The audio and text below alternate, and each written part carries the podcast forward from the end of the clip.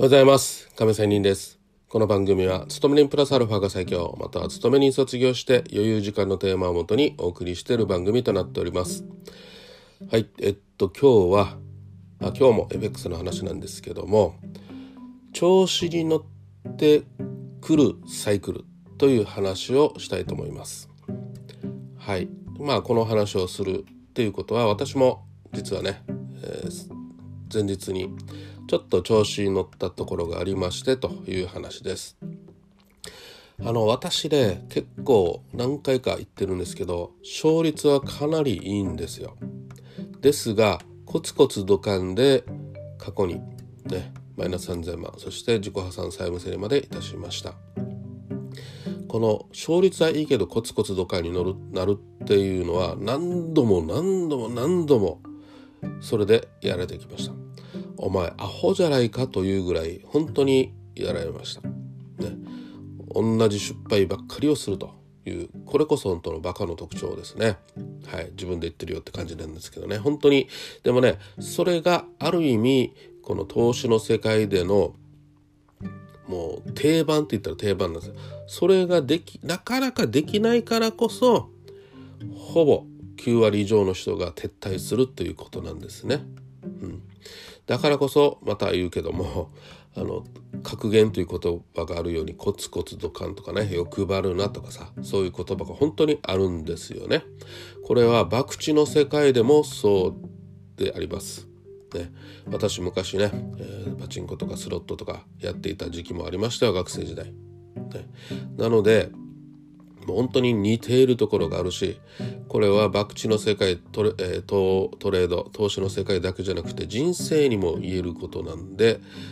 まあ、ちょっと話がね広がりすぎたので、まあ、また話は戻しますが。さてえっ、ー、とここ最近もねかなり絶好調で勝ち続けました。もうここ1週間約そうですねコツコツ利益確定して200ピップス以上は取ったかなと思います。でねこの実はこうなる前は本当に負けていてもうこれはやばいというような状況で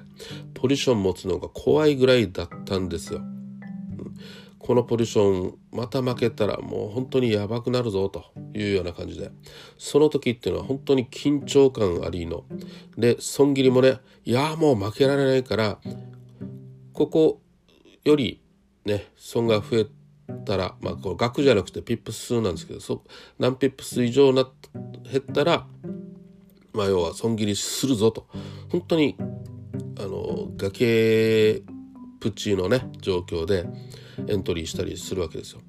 でまあそういう中でもやっぱり損切り合いながらもやっぱりコツコツ買っていくっていうことが訪れてくるんですね不思議なことに。うん、ででですよ。でそこで勝ちが続いてコツコツコツコツやって。でその中でもたまにねリスクリワード的にガツンとね、え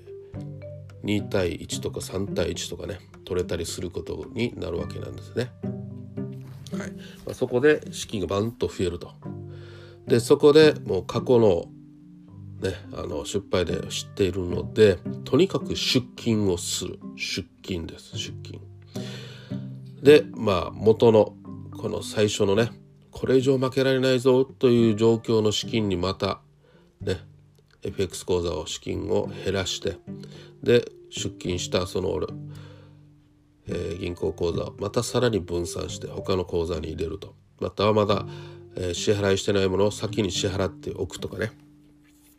で、えー、給料日にもらう金額を少し楽にするとかね。そういうことをしながら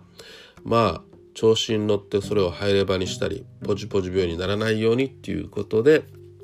対策をできるようになってきたんですよ。なってきた、う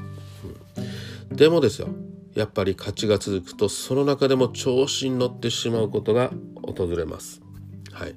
まあ勝率がいいものであ負けたくないということで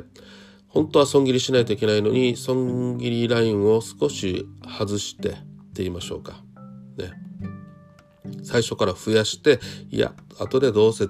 手動で損切りすればいいやということでねやってしまうそしてもう一つこれまたまた悪の循環になるちょっとロット数を上げる入れ歯にするというような行為に陥るんですね。うん、さあそうなっちまいました。ね先日。でそこで、うん、その中でもねかなりもちろん損失が増えていく中でも少し値が戻す時があります。もう本当に、えー、マイナス10ピップスとかマイナス5ピップスあもう少しでプラマイゼロだ、ね、というところまで来るんですが大体そういう時っていうのはまたプラマイゼロまたプラスにならずにまたあのピップスがマイナスに増えていきます。うん大体そうなんです。なので、ここで言いたいことは、いや、もう損失を増えたなら、とにかく少しでも減った時にプラマイゼロに近づいたらマイナスでいいから切ろうと。損切りしろということなんですよね。ここでまたプラスになることもあるかもしれんけど、ほぼ私の場合は10回やって1回はプラスであるかもしれないけど残り9割ほぼさらにマイナスが増えていきます。ということなのでまずは切ろうと少し減ったら切れ。ね、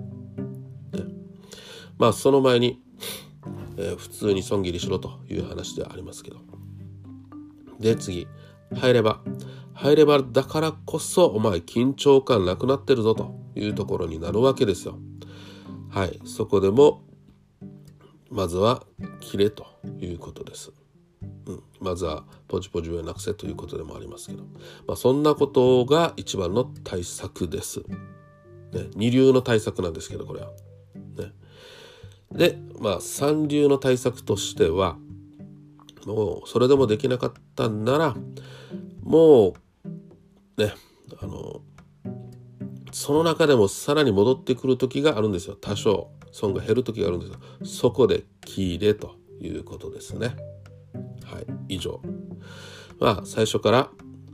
出勤してね入れ歯にしない。もしくはチャートを見ないということがまあ教科書的な大事な大事なね調子に乗ってきた乗ってきてきてしまうサイクルが来た時にそういうことをしなさいとやれという私自身の経験談と私自身の対策と。いうことでした。ということで今日は終わりたいと思います。良い週末を。See you!